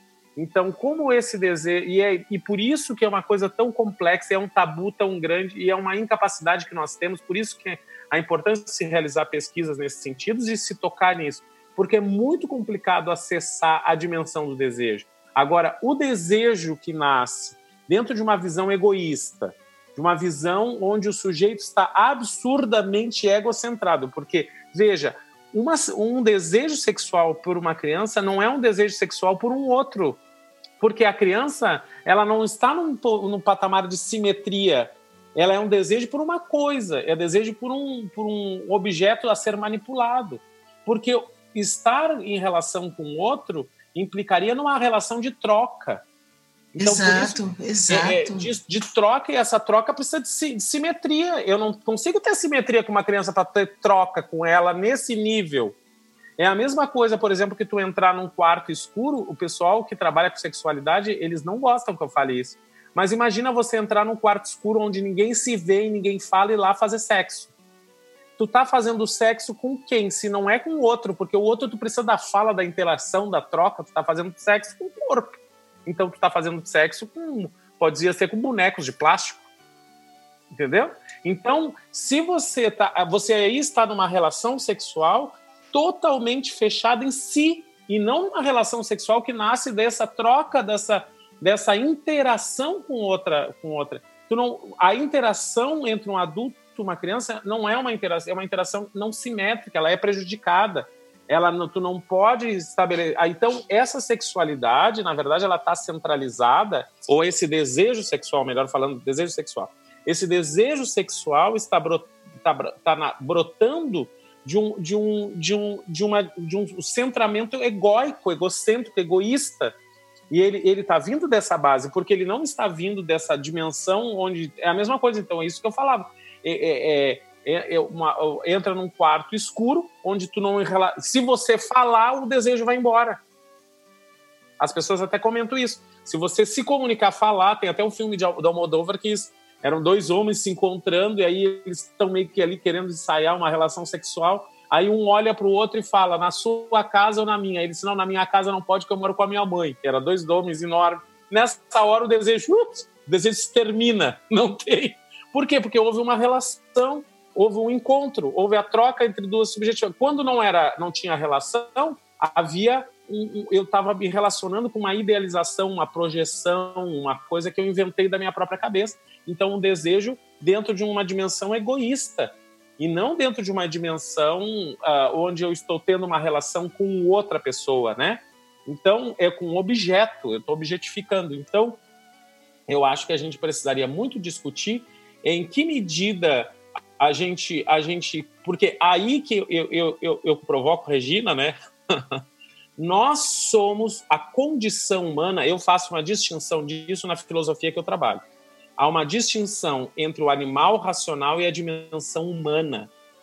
Porque o animal uhum. racional está dentro, usa a sua racionalidade para dar conta da sua dimensão egoísta, que eu chamo aqui de animal racional, isso junto com toda uma corrente teórica que está a dimensão humana é essa dimensão onde a gente está dentro de um. onde a sexualidade.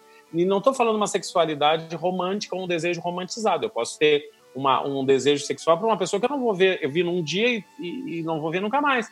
Mas é uma relação onde eu tenho uma troca, tenho uma, eu tenho uma interação, e dessa interação surgiu um desejo que vai completar ainda mais essa interação. Agora, é, isso não se dá, a meu ver, pelo menos, dessa dissimetria que é quando está dentro de um universo com a criança. Então, ali, para mim, eu enxergo uma relação objetificada, uma pessoa que foi reduzida, uma pessoa que está sendo reduzida, está sendo transformada num objeto, e isso a pessoa só poderia é, trazer para um outro contorno se ela usar isso que nós temos, a fala, ela trazer para um universo para poder observar isso aí de um outro modo A gente vê aqui de que existem várias perspectivas, né, para a gente olhar esse assunto. E aí, como o professor Saião, por exemplo, né, traz essa questão da troca do outro, de que existem grupos que vai achar de que a solução da sala escura é a melhor. Vão ter famílias, e cada família tem o seu jeito de tratar esse assunto, mas ela vai tentar de alguma maneira proteger né? Vamos dizer que seja uma, uma, família que a gente poderia chamar de saudável em alguns aspectos, e você vai tentar proteger a criança do abuso, de uma sexualidade que você vai entender como doente, de alguém é, explorar essa criança. Mas agora a gente está em quarentena, todo mundo tem que ficar com o smartphone, o tablet, internet na mão o dia inteiro. E ainda que de alguma forma as famílias tentem construir uma proteção física às suas crianças para que elas se mantenham distantes é, de algum possível risco de um abuso ou uma exploração sexual, a gente tem a conexão virtual funcionando maravilhosamente bem. Eu vou até começar a pergunta aqui pela Lilian, porque aqui no Japão é considerado que a gente tem a melhor, ou pelo menos uma das melhores conexões de internet do mundo, e a coisa mais comum que você tem aqui é ver uma família de 5, 6 pessoas com todo mundo com smartphone na mão, com ótimo plano de internet e todo mundo pendurado na internet o dia inteiro. E eu quero perguntar para vocês qual é a opinião de vocês em relação a isso. Se nesse tempo onde está todo mundo em casa, tendo que fazer tudo via internet, estudar, conversar, encontrar com os amigos, se isso, na perspectiva de vocês, no contexto de cada um de vocês, vocês acham que isso aumentaria os riscos de trazer algum problema nessa área da exploração, do abuso, como mesmo a própria Karina já disse, você oferecer conteúdo pornográfico para uma criança ou um adolescente, isso já é abuso, né, na área da sexualidade. Então eu queria ouvir um pouco de vocês começando pela Lilian. Essa questão da, da internet e a pornografia e o acesso, ele está muito relacionado também com a relação pai-filho, né? A, a, forma como a, a família conduz é, esse assunto. Então, desde limites e, e, e, e, tudo mais. Provavelmente, assim, o número, né, o, o número de horas que, que as crianças e os, as, os adolescentes têm passado na internet nessa quarentena aumentou. Né? Aqui no Japão a gente não, não teve é, essa, essa quarentena de todo mundo ser obrigado a ficar em casa. Está é, tá mais flexível, né? Inclusive o estado de emergência ele já acabou, mas pode acontecer sim, né? Às vezes aqui eles usam muito o chat, nem sempre é através de, de entrar exatamente nos sites pornografia. Aqui, o, o, o, inclusive, os pedófilos, eles têm uns métodos de, através dos jogos virtuais, né, eles iniciarem uma conversa, um, um chat com as crianças, com os adolescentes e induzir, né, induzir a encontros, a mandar foto, a obter dados pessoais. Isso acontece muito. Na minha casa, assim, é, como eu falei, né? Aqui a gente tem três adolescentes, dois, dois meninos pequenos. A gente não costuma, é, ninguém aqui tem essa trava, né? De, de celulares, smartphones e tal. E, e a gente costuma a, a colocar, tem, tem um, esses softwares, né? Que você pode colocar um limite, é, você ter acesso ao que, que a criança tá, tá vendo. Então, é, a gente utiliza esses métodos, né? E está sempre conversando tudo, né, para estar tá acompanhando. Mas no Japão, eu acho que o, o, o que mais representa risco para a criança e para o adolescente é o que eu mencionei, são os jogos virtuais. Eu não sei, Lilia, se, se no Japão, mas eu sinto que aqui no Brasil, de modo geral, as famílias, os cuidadores, não têm noção do risco que as crianças correm na internet. E eu costumo fazer uma analogia assim. É, imagina que você é um cuidador, um avô, uma avó, um tio, um pai, uma mãe. Dificilmente você permitiria que seu filho ou sua filha de seis anos saísse de casa, andasse várias quadras e fosse até uma praça onde lá tem dezenas de pessoas e conversasse com essas pessoas que você não conhece, brincasse com essas pessoas. Você faria isso? Todo mundo diz, não, não faria isso. Mas, é, e aí eu digo, é, mas é exatamente um pouco disso que acontece no mundo né, cibernético, no mundo da internet. Nesses dias que a gente tem que, que ficar é, mais tempo em casa e com as crianças mais tempo em casa, eu acho que todo mundo tem é, concedido mais tempo né, de uso, pelo menos é a minha experiência aqui, eu tenho também dois filhos pequenos. E, e isso requer da gente uma supervisão redobrada né, sobre essa questão. O que que seu filho, sua filha está consumindo na internet? Com quem ele está conversando? Né? Porque lá existem pessoas é, com intenções e motivações diversas, inclusive de abusar sexualmente de crianças. Então, é, é importante estar muito atento ao que eles estão fazendo lá. Né? A, a gente sabe, como você falou, é, Lilian, que nem precisa ser nos sites pornográficos, são nos jogos, são nos lugares onde as crianças estão. Os agressores sexuais estão no lugares onde as crianças estão. Criam perfis falsos para se aproximar né, e obter é, o que precisa, o que deseja. Então, o que, que os pais vão fazer? Vão proibir? Não, proibição não é o caminho.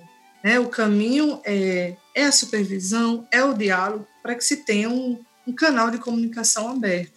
Né? E talvez uma forma é, de minimizar isso seja fazendo ah, o que você mencionou, Lilian, é, colocando um mecanismo de segurança.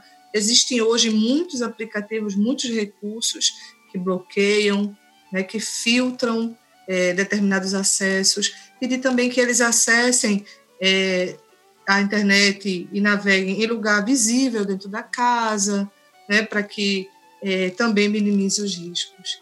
Então, essa é uma nova educação né, também que a gente precisa oferecer é, e comunicar às famílias né, dos riscos que existem na internet e como aproveitar desse mundo cibernético, se desenvolver a partir dele sem sofrer nenhum dano. Isso, e até tá. mesmo, Karina, como você, você falou, existe esses mecanismos, né? E mais assim, todo o tempo está surgindo coisas novas. A questão dos jogos virtuais é algo novo e que é muito importante que os pais eles se atentem a isso, porque facilmente você vai conseguir controlar, né, o conteúdo que o seu filho vê através de um navegador né? Talvez você consegue controlar também é, o, o, quais os aplicativos que ele pode ou não fazer o download, tá? Baixando aí e, e tendo acesso no celular. Mas com relação aos jogos virtuais, é, não tem como controlar a parte de chat, né? E, e não só através dos smartphones, não, até, até mesmo os consoles, né? Então hoje a gente tem aí o, os Nintendo, né? É, os PSP e tal. E eu vejo isso muito aqui com os meus meninos. Então a gente criou algumas regrinhas, porque às vezes eles têm, eles estão jogando e do nada aparece solicitação de pessoas querendo ser amigos virtuais para poder jogar junto. Isso para eles é muito é, atraente, né? Porque eles querem mais pessoas, mais amigos para estar tá jogando ali. Mas aí o, o qual que é o combinado? Para adicionar qualquer pessoa, é, a gente tem que conversar então, assim, você conhece, porque às vezes pode ser um amiguinho, um vizinho, tal, né? É, conhece pessoalmente, sabe quem que é? Não. Então, é não. Né? Então, a, a gente não permite que ele adicione é, aquele novo jogador. E isso é uma forma da gente estar tá controlando.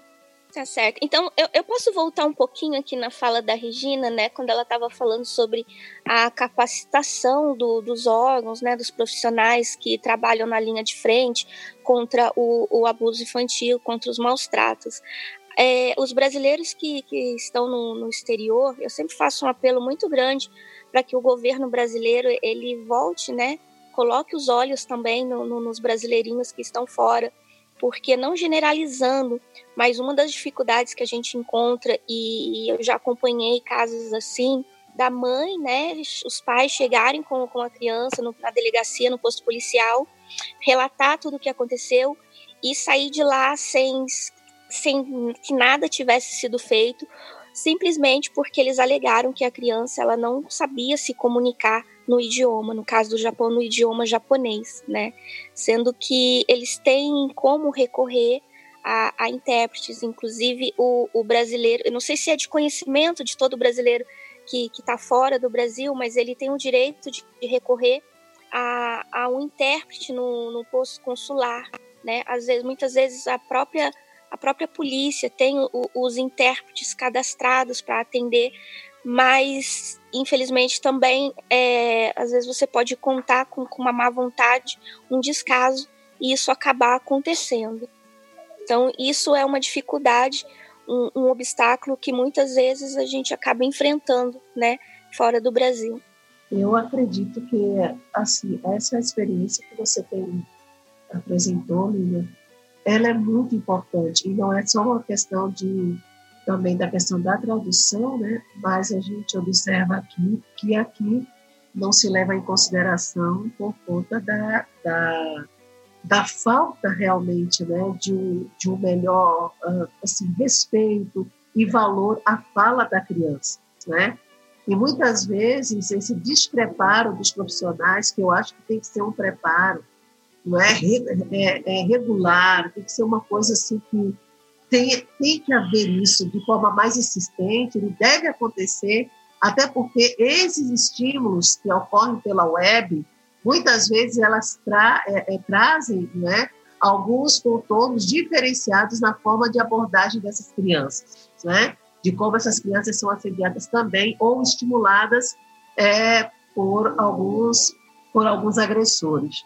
E eu acho que é fundamental que a gente possa inserir é, novas leituras, novos conteúdos, novas é, técnicas, estratégias de enfrentamento, desenvolver isso com os profissionais, com as professoras, com as diretoras de escolas, coordenadoras, psicólogas, para que a gente possa ter uma rede muito mais atualizada né, nesse, nos esquemas de, de, de, de perversidade, de violência né, sexual à criança.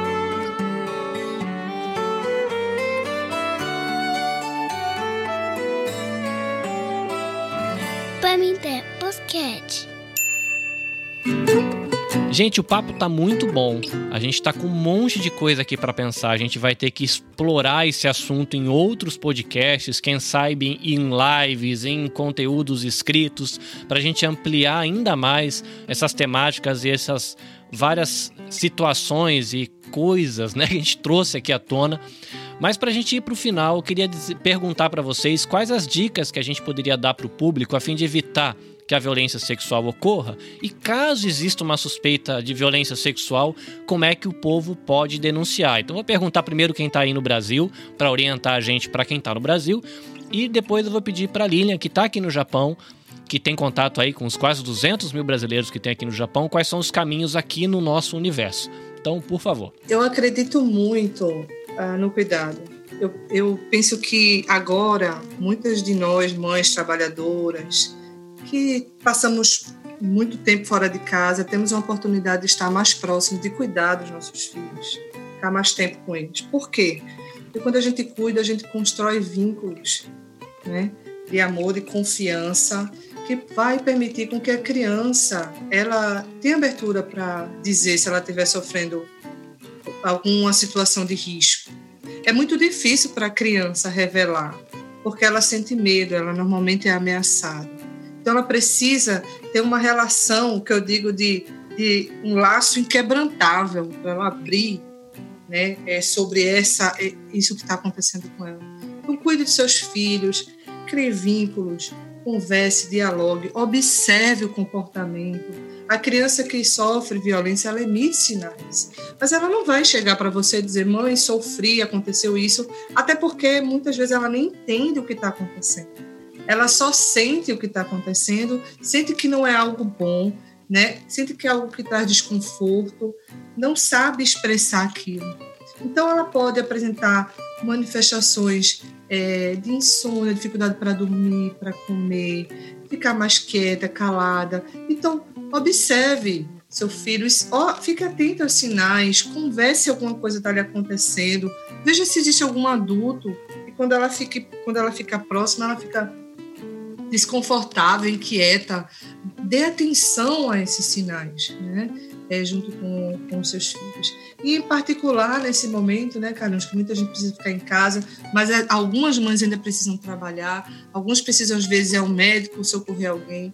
Deixe seu filho com alguém que minimamente você confia. Pergunte a essa criança se ela gostaria de ficar com essa pessoa. Quando você voltar para casa, pergunte como foi ter, ter ficado com aquele adulto então, estabelece essa relação de vigilância, de diálogo e de cuidado. Eu acho que esse é um caminho é, eficaz né? e, e mais eficiente né? para proteger o filho. E se, se duvidar, se você tiver alguma suspeita ou testemunha alguma situação, busque ajuda, não fique em silêncio. Eu também gostaria de deixar aqui como um, um recado, assim, uma dica, né? Que a gente não seja negligente.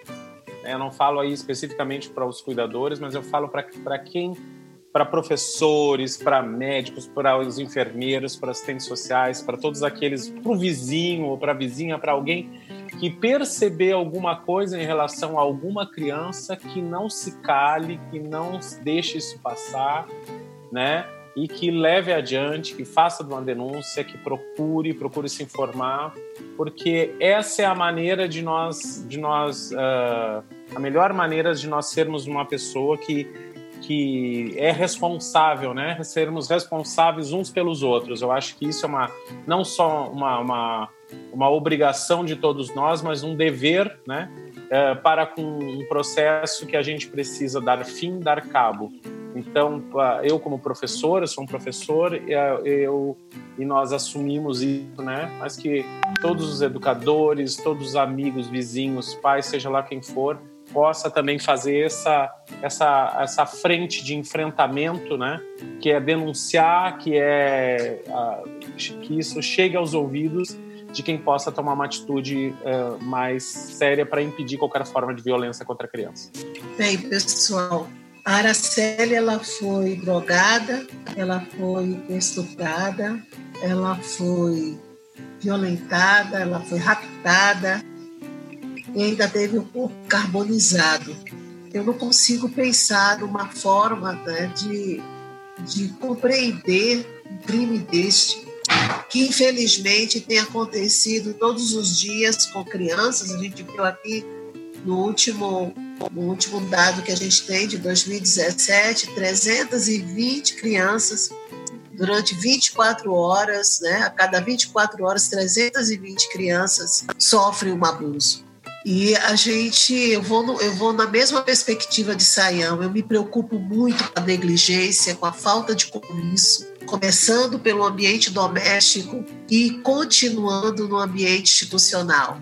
A violência doméstica cometida contra crianças e a violência institucional com as mesmas é algo que a gente não pode mais tolerar.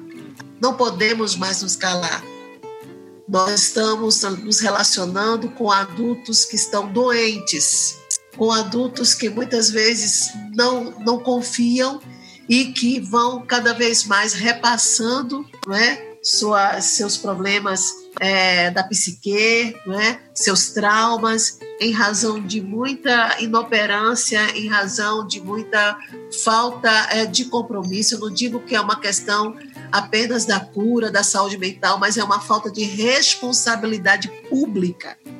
E nós não podemos mais continuar fazendo de conta que isso não está acontecendo ou transformando apenas essas discussões, não é, como marcas de um evento, de uma data tão triste como esta.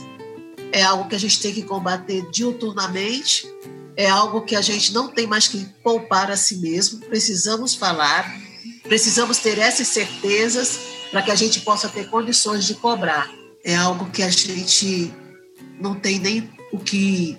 Não dá para a gente ficar sabendo que agora uma criança está, por conta desse isolamento, ela já vinha trazendo um trauma antes e agora existe um isolamento que a força com que ela conviva com o agressor e ainda muitas vezes, infelizmente, quando ela pensa que a mãe vai ser a favor, infelizmente, pela própria fraqueza, por uma série de outras situações, às vezes a outra responsável também é cúmplice dessa situação.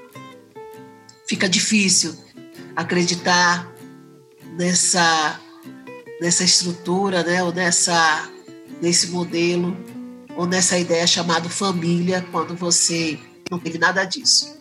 Importante ressaltar que os, os, órgãos de proteção à infância continuam funcionando, mesmo com a quarentena. Então, se você tiver alguma suspeita ou testemunha alguma situação, pode acionar o Conselho Tutelar, né, a polícia, a delegacia especializada de infância.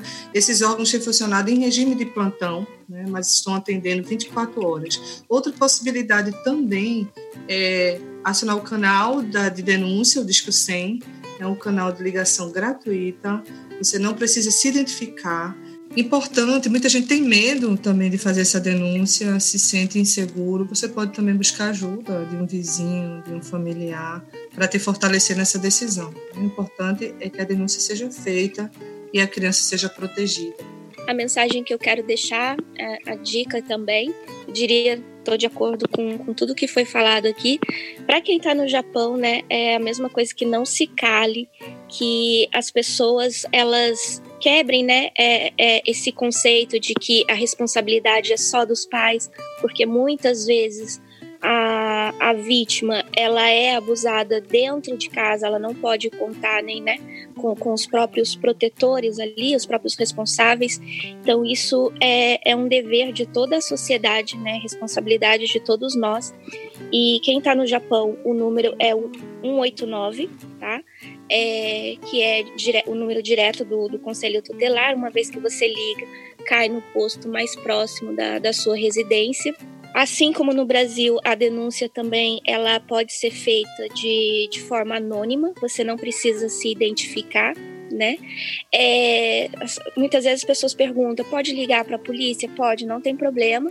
É o 110, né?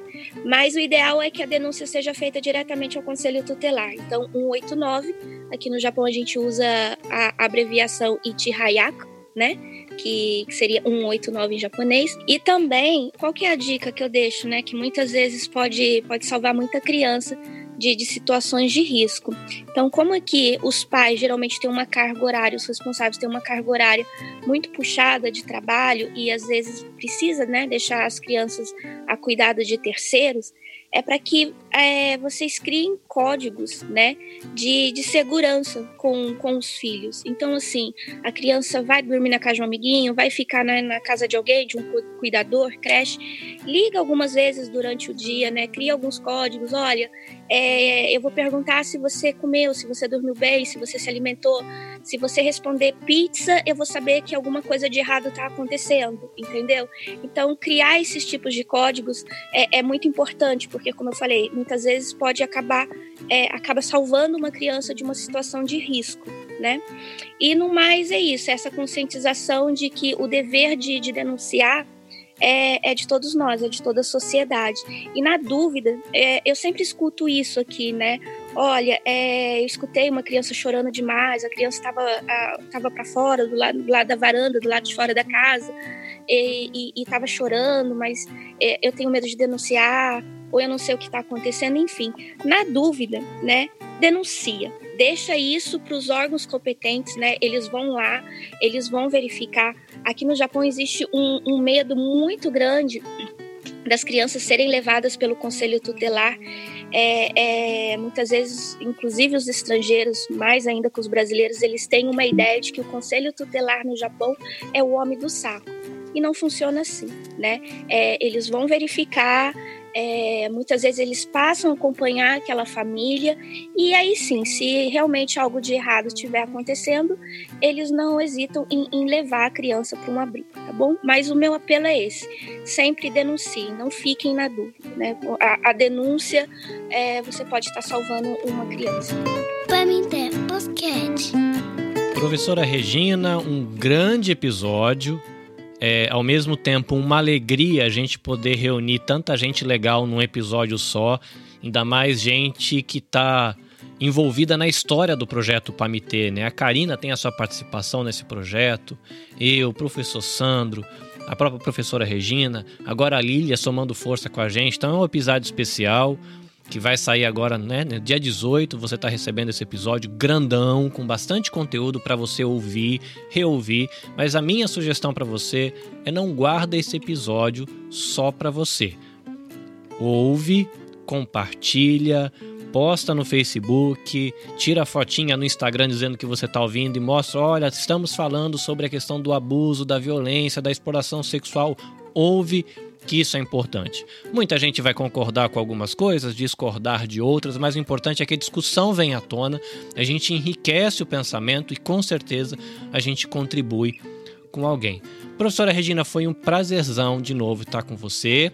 Carlinhos, foi um prazer. Eu, você resumiu aquilo que eu gostaria de dizer, da felicidade de estar não é, reunida aqui com Karina. Eu pensei logo em você, Karina. Muito obrigada Ai, por ter aceito. Você já sabe que você não vai mais sair, já tem projeto para você com a gente. Né? vai continuar. Sandro, não é? Muito obrigada por, por essa parceria. Amo mesmo, amo de paixão. A Carlinhos também. Não é? Um, um, um amor muito grande por você, por sua família, por toda essa dedicação. E a Lília, seja bem-vinda a esse grupo. Virtus Pamite ou Pamite Virtus. Eu estava dizendo assim, onde Pamite está, Virtus despresente, né? porque agora, e o Nabcast, né? que aí agora é tudo junto mesmo, a gente quer fazer um trabalho muito legal, a gente quer contribuir. São pessoas que não dormem mais sossegadas em saber que falta fazer o bem a alguém. Então a gente lembra de alguém para fazer o bem, a gente se junta e a gente quer fazer algo, não é? A gente idealiza e concretiza. E como eu digo, colocando sempre Deus à frente, tudo vai dar certo. Muito obrigada, Carlinhos, e até a próxima, se Deus quiser. Muito bem, meus queridos amigos, vou pedir para cada um deixar o seu tchau. Olha, eu gostaria de agradecer imensamente a oportunidade de participar desse podcast, um tema tão complicado, mas ao mesmo tempo a gente fica até feliz assim de poder uh, nos sentirmos um pouco útil, né, por estabelecer o debate, por conhecer pessoas tão aguerridas aí como Lilian, como Karina. Regina Célia nem adianta falar, porque ela sabe que eu sou apaixonado por ela, uma guerreira. E o querido Carlinhos, né? Então eu queria deixar um grande abraço para todos e deixar um abraço imenso para os nossos ouvintes.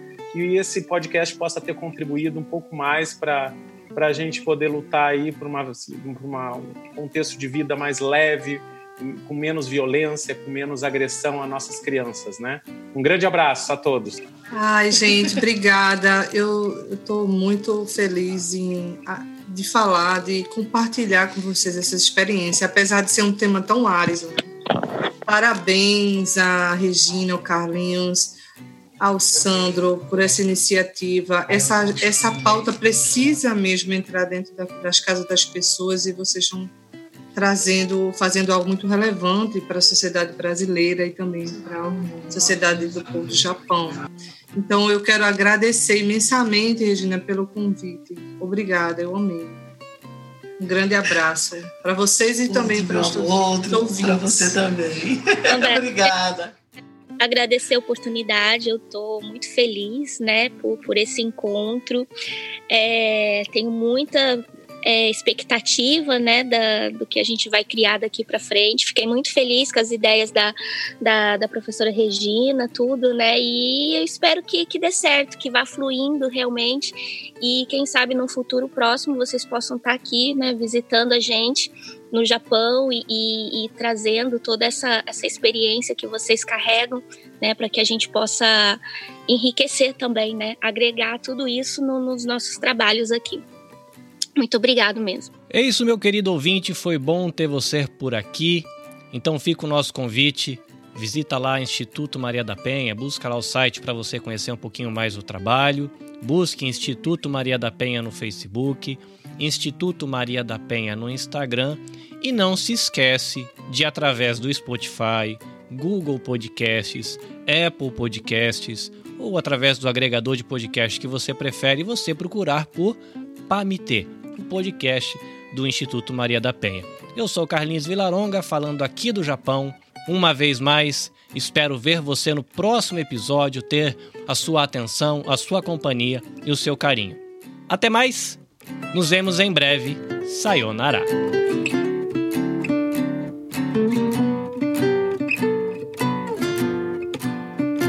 O PAMT Podcast é uma iniciativa do Instituto Maria da Penha e tem o um apoio do Grupo Virtus da Universidade Federal de Pernambuco. Este podcast teve a direção de Regina Célia Barbosa e edição de Carlinhos Vilaronga. Publicado por Nabe Podcast Network. Conheça outros podcasts da nossa rede visitando nabecast.jp.